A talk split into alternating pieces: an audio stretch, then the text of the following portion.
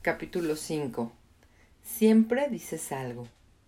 Imagina que alguien te pone una pistola en la cabeza y te dice que tienes que correr 42 kilómetros en menos de 5 horas, o si no, te matará a ti y a toda tu familia. Sería horrible. Ahora imagina que te compraste unos zapatos deportivos y ropa deportiva padrísimos. Entrenaste con religiosidad durante meses y completaste tu primer maratón con tu familia más cercana y tus amigos aplaudiéndote y lanzando vítores en la línea de meta. Eso podría ser en potencia uno de los momentos de más orgullo en tu vida. Los mismos 42 kilómetros, exactamente la misma persona corriéndolos, el mismo dolor recorriéndote las mismas piernas, pero cuando escogiste libremente y estabas preparado para ello, fue un acontecimiento, un acontecimiento espléndido e imponente en tu vida. Cuando fue forzado en contra de tu voluntad, resultó una de las experiencias más atemorizantes y dolorosas de tu existencia. A veces, la única diferencia entre un problema doloroso o sentirte con poder es la percepción de que nosotros escogimos, que somos responsables de ello. Si tu situación actual te hace sentir miserable, de seguro se debe a que consideras que alguna parte de él está fuera de tu control, que existe un problema y que no tienes la habilidad para resolverlo. Un problema que te lanzaron sin que tuvieras elección. Cuando sentimos que elegimos nuestros problemas, nos sentimos con poder. Cuando pensamos que los problemas nos cayeron contra nuestra voluntad, nos sentimos victimizados y miserables. La elección. William James tenía problemas, problemas de verdad muy malos. A pesar de haber nacido dentro de una familia rica y prominente, desde su nacimiento sufrió problemas de salud de vida o muerte. Una afección en un ojo que lo dejó temporalmente ciego en su niñez una terrible condición estomacal que le causaba vómitos excesivos y lo forzó a adoptar un oscuro y selectivo régimen alimenticio, problemas con su audición, espasmos musculares de espalda tan fuertes que por días enteros no le permitían sentarse o mantenerse erguido. Debido a esos padecimientos, James pasaba la mayor parte de su tiempo en casa, no tenía muchos amigos y no era particularmente bueno para la escuela. En vez de ello, pasaba sus días pintando. Era eso lo único que le gustaba y lo único en lo que se sentía verdaderamente bueno. Por desgracia, nadie más pensaba que era bueno pintando. Cuando llegó a la edad adulta, nadie compró su arte, y conforme pasaron los años, su padre, un empresario millonario empezó a ridiculizarlo por su pereza y su falta de talento. Mientras tanto, su hermano menor, Henry James, se convirtió en un novelista mundialmente aclamado, y su hermana Alice James también lograría un nombre como escritora.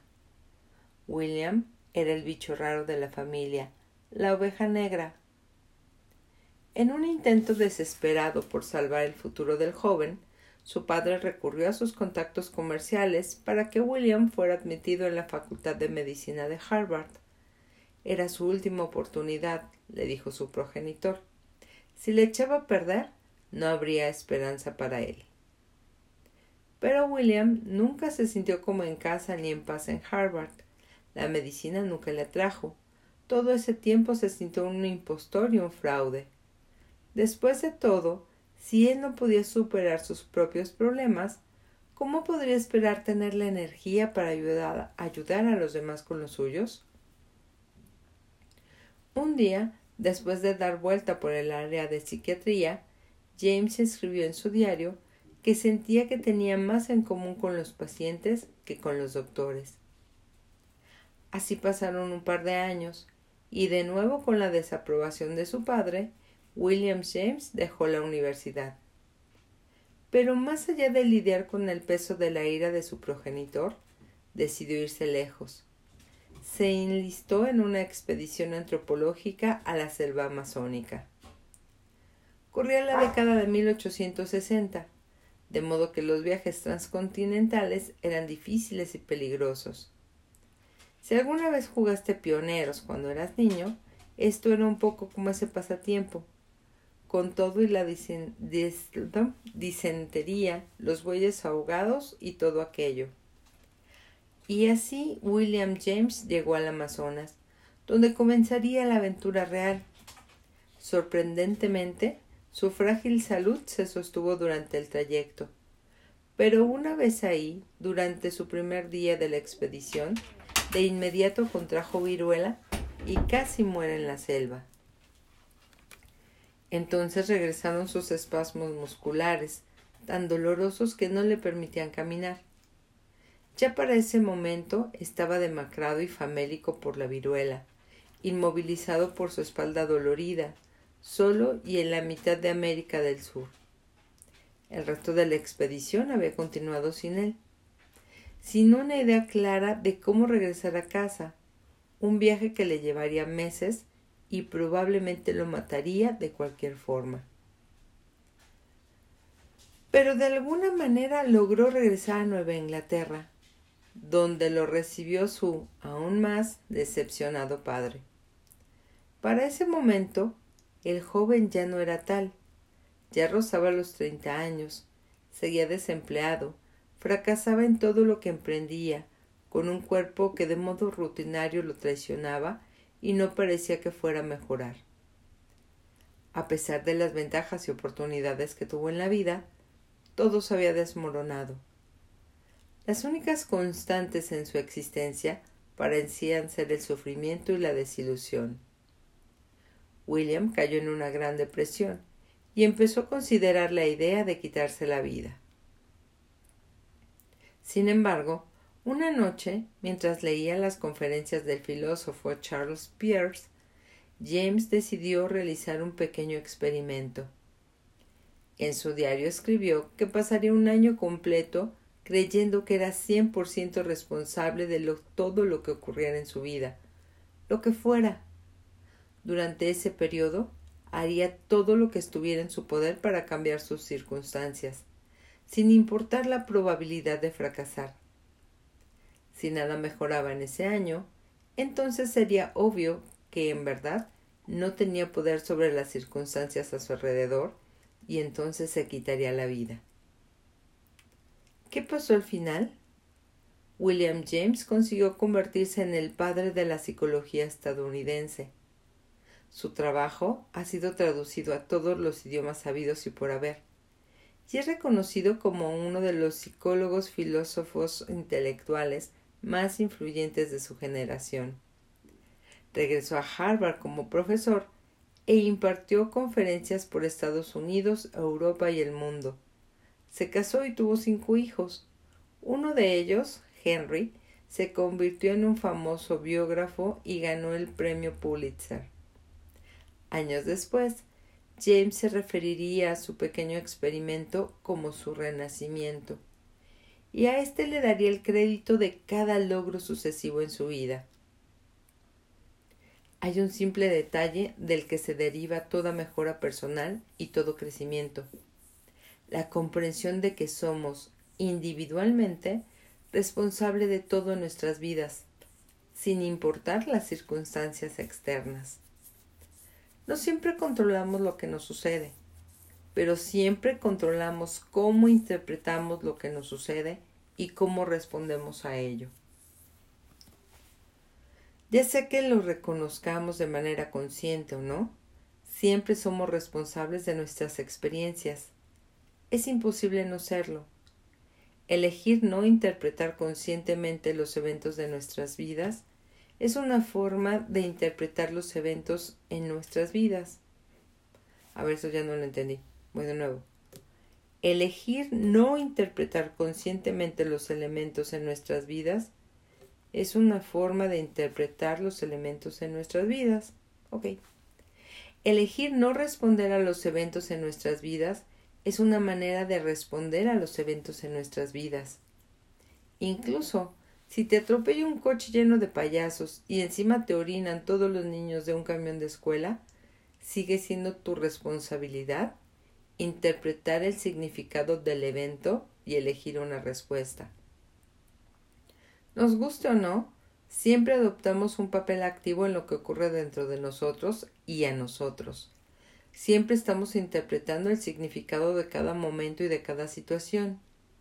Siempre elegimos los valores sobre los que nos desenvolvemos y los parámetros con los que evaluamos todo lo que nos sucede. A menudo, un mismo evento puede ser bueno o malo, dependiendo del parámetro que elijamos usar. El punto es, siempre estamos eligiendo, tanto si lo reconocemos como si no. Siempre.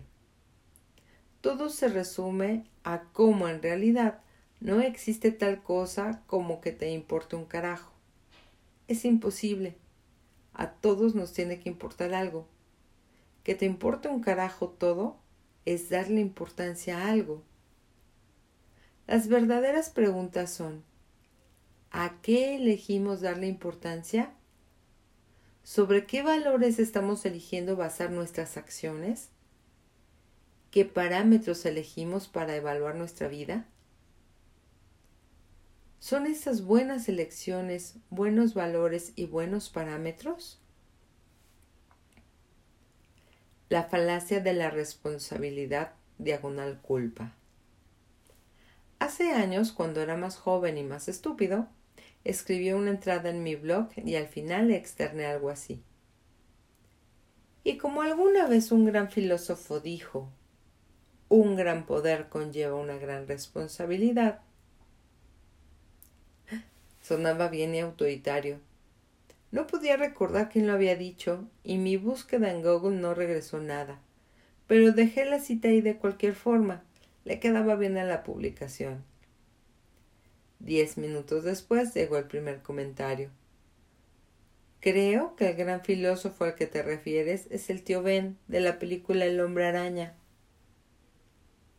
Como otro gran filósofo dijo, ups, un gran poder conlleva una gran responsabilidad. Las últimas palabras del tío Ben antes de que un ladrón, al que Peter Parker vio escapar con anterioridad, lo asesinara por alguna razón absolutamente inexplicable en una banqueta repleta de gente. Ese gran filósofo. De todas formas, todos conocemos la frase. Se repite mucho, por lo general irónicamente y después de siete cervezas. Pero es uno de esos lemas perfectos que de verdad suenan inteligentes y sin embargo te dicen lo que básicamente ya sabes, incluso si nunca lo habías considerado antes. Un gran poder conlleva una gran responsabilidad. Es cierto, pero hay una mejor versión de este concepto de hecho, es más profunda y todo lo que tienes que hacer es invertir los sustantivos. Una gran responsabilidad conlleva un gran poder. Mientras más elijamos aceptar la responsabilidad de nuestras vidas, más poder tendremos sobre ellas. Aceptar la responsabilidad de nuestros problemas es entonces el primer paso para resolverlos. Alguna vez conocí a un hombre que estaba convencido de que la razón por la que ninguna mujer salía con él consistía en que era muy bajito. Era educado, interesante y bien parecido. Un buen partido en principio. Pero tenía la absoluta certeza de que las damas lo rechazaban por su baja estatura. Y debido a que él se sentía demasiado chaparro, casi nunca salía ni trataba de relacionarse con personas del sexo femenino. Las pocas veces que lo hizo, regresaba de inmediato a su casa si la mujer con quien platicaba hacía entrever que para ella él no era suficientemente atractivo. Entonces se convencía de que no le había agradado, incluso aunque sí le hubiera gustado. Como te puedes imaginar, su vida amorosa apestaba. No se daba cuenta de que él mismo había elegido el valor que lo lastimaba la estatura. Asumió que las mujeres no se sentían atraídas por la altura. Estaba jodido, sin importar lo que hiciera. Esta elección de valor le quitaba poder. le dio a ese hombre un problema para ver de verdad patético, no ser lo suficientemente alto, según su perspectiva, en un mundo destinado a la gente alta. Había muchos más valores que pudo haber adoptado en su vida amorosa. El pensar que solo quiero salir con mujeres que me quieran por lo que soy, habría constituido un buen lugar para comenzar, un parámetro que apreciara los valores de la honestidad y la aceptación. Pero él no optó por esos valores. Tal vez ni siquiera se mostraba consciente de que estaba escogiendo ese valor, o de que podía hacerlo.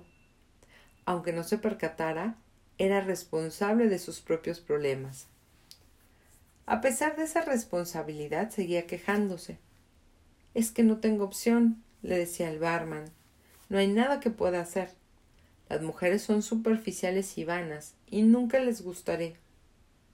Sí, es culpa de todas y cada una de las mujeres el que no les agrade un tipo que se autocompadece de sí mismo, un tipo superficial con valores desechables. Obviamente.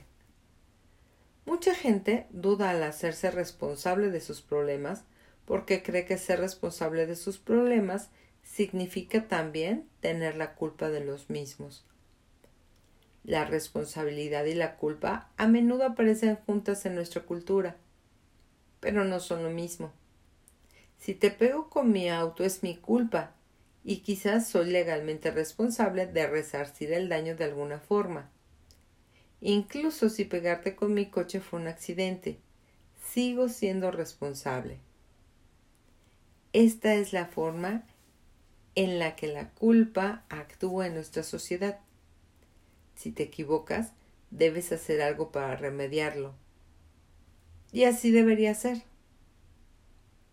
Pero también hay problemas que no son nuestra culpa, y aún así somos responsables de ellos.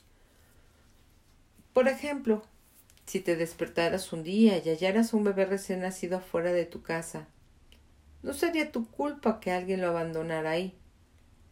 Pero el niño ahora sería tu responsabilidad tendrías que elegir qué hacer. Y lo que fuera que decidieras, quedártelo, deshacerte de él, ignorarlo, dárselo a comer a un pitbull, tendría problemas asociados a esa elección y también serías responsable de ellos. Los jueces no tienen elección sobre los casos que reciben. Cuando un caso llega a la corte, el juzgador asignado a él no cometió el crimen, no fue testigo del crimen y no fue afectado por el crimen. Pero él o ella también son responsables de ese crimen. El juez debe entonces elegir las consecuencias. Él o ella debe identificar el parámetro con el que será juzgado el crimen y asegurarse de que dicho parámetro se ejecute. Somos responsables de las experiencias que a veces no son nuestra culpa. Esto es parte de la vida. Aquí hay una manera de, considerar la diferencia entre los dos conceptos. Culpa es tiempo pretérito. Responsabilidad es tiempo presente. La culpa resulta de las acciones que se han hecho. La responsabilidad deriva de las elecciones que estamos haciendo en este momento en cada segundo de tu día. Tú estás eligiendo leer esto eliges pensar en los conceptos. Estás eligiendo aceptar o desecharlos. Puede ser mi culpa que creas que mis ideas son sosas, pero tú, eres responsable de llegar a tus propias conclusiones. No es tu culpa que yo elegí escribir esta oración, pero aún así eres responsable de elegir leerla o no leerla. Existe una diferencia entre culpar a alguien más por tu situación y que la persona en realidad sea responsable de tu situación. Nunca nadie es responsable de tu situación más que tú. Mucha gente puede tener la culpa de tu infelicidad, pero nadie jamás será responsable de tu infelicidad más que tú. Lo anterior obedece a que tú siempre puedes elegir cómo percibir las cosas, cómo reaccionas ante las cosas, cómo valoras las cosas. siempre puedes elegir el parámetro con el que evaluarás tus experiencias. Mi primera novia me cortó de la manera más espectacular. Me engañaba con su maestro. Fue maravilloso. Y por maravilloso me refiero a que lo sentí como si recibiera 253 puñetazos en el estómago. Para hacerlo peor, cuando le enfrenté sobre el asunto, rápidamente me dejó por él. Tres años juntos se fueron al caño, así como así. Los siguientes meses me sentí tan miserable, era de esperarse, pero también la responsabilidad la responsabilicé de mi desdicha, lo cual, créeme, no me llevó muy lejos, solamente empeoró mi sufrimiento. Verás, yo no podía controlarla, sin importar cuántas veces le llamara o le gritara o le rogara que regresáramos o la visitara de manera sorpresiva en su casa o hiciera cosas irracionales y sórdidas como las que llevan a cabo los exnovios, jamás podría controlar sus emociones o sus acciones. Últimamente, aunque ella tenía toda la culpa de cómo me sentía yo, nunca fue responsable de cómo me sentía. Lo era yo. En algún momento, después de suficientes lágrimas y alcohol, de alcohol, mi tren de pensamiento cambió y comencé a comprender que, aunque me había lastimado y era culpable por ello, ahora era mi propia responsabilidad hacerme feliz yo mismo de nuevo. Ella nunca regresaría a arreglar mi mundo, tenía que arreglarlo yo mismo. Cuando me enfoqué en esa certeza, varias cosas sucedieron. De entrada empecé a mejorar. Inicié una rutina de ejercicio y pasaba más tiempo con mis amigos, a los que había dejado de lado por salir con ella. deliberadamente me dispuse a conocer gente nueva. Aproveché una oportunidad de estudiar fuera y trabajé como voluntario. Y poco a poco, de manera lenta, comencé a sentirme mejor. Aún sentía rencor por mi ex por haber hecho lo que hizo, pero al menos ahora estaba tomando la responsabilidad de mis propias emociones, y al hacerlo elegía mejores valores, valores dirigidos a cuidarme a mí mismo, aprender a sentirme mejor acerca de mí mismo, en vez de enfocarlos a conseguir que ella arreglara lo que había roto. Por cierto, todo esto de hacerla responsable de mis emociones es quizá parte de la razón por la cual me dejó. Les contaré más en un par de capítulos. Entonces, casi un año después, empezó a suceder algo gracioso. Conforme veía en retrospectiva nuestra relación, comencé a notar problemas que no había detectado antes, problemas en los que yo tenía la culpa y que yo pude haber hecho algo para resolverlos me di cuenta de que tal vez no era un gran novio y que la gente no traiciona a alguien de pronto y por acto de magia, a menos que haya sido infeliz por algún motivo. No pretendo justificar lo que hizo mi ex, para nada, pero reconocer mis errores me permitió comprender que quizá yo no había sido la víctima inocente que creía ser que yo había desempeñado un papel al permitir que esa relación tan mala continuara por tanto tiempo hasta que terminó. Después de todo, las personas que entablan una relación tienden a adoptar valores similares. Y si yo estuve con alguien que mantuvo valores tan mediocres durante mucho tiempo, ¿qué decía eso de mí y de mis propios valores?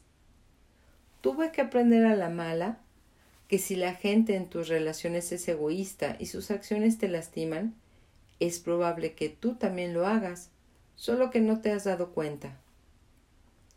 En retrospectiva, fui capaz de ver hacia atrás y encontrar señales de alerta en la personalidad de mi exnovia, señales que yo había escogido ignorar o desestimar cuando estaba con ella. Esa era mi culpa. Pude darme cuenta de que tampoco había sido el novio del año, de hecho, a menudo me comporté frío y arrogante con ella. A veces la di por segura, la ignoré y la lastimé. Estas cosas también eran mi culpa. ¿Mis errores justificaron su error? No, pero aún así, asumí la responsabilidad de no volver a cometerlos nunca más y jamás dejar pasar de nuevo esas, esas mismas señales que garantizan que no sufriría una vez más las mismas consecuencias. Asumí la responsabilidad de esforzarme para que mis futuras relaciones con las mujeres resultaran mucho mejores. Y me alegra reiterar que lo he logrado. Ya no me traicionaron más novias, ni recibí tres puñetazos en el estómago. Asumí la responsabilidad de mis problemas y con base en ellos mejoré asumí mi responsabilidad por mi papel en esa relación enfermiza y pude mejorar mis relaciones subsecuentes. ¿Y sabes qué? El que me dejara mi ex, a pesar de, ser una de las experiencias más dolorosas que he tenido, fue una de las vivencias más trascendentes y decisivas de mi vida. Le reconozco haberme inspirado bastante crecimiento personal. Aprendí más de ese único problema que de una docena de mis éxitos combinados. A todos nos encanta asumir la responsabilidad del éxito y la felicidad. Caray, a veces incluso discutimos por quién se queda con la responsabilidad del éxito y la felicidad. Pero asumimos la responsabilidad de nuestros problemas. No, pero asumir la responsabilidad de nuestros problemas es mucho más importante. Ahí es donde inicia la verdadera mejora de vida. Simplemente culpar a los demás es hacerte daño a ti mismo. Aquí dejamos el capítulo. Bye.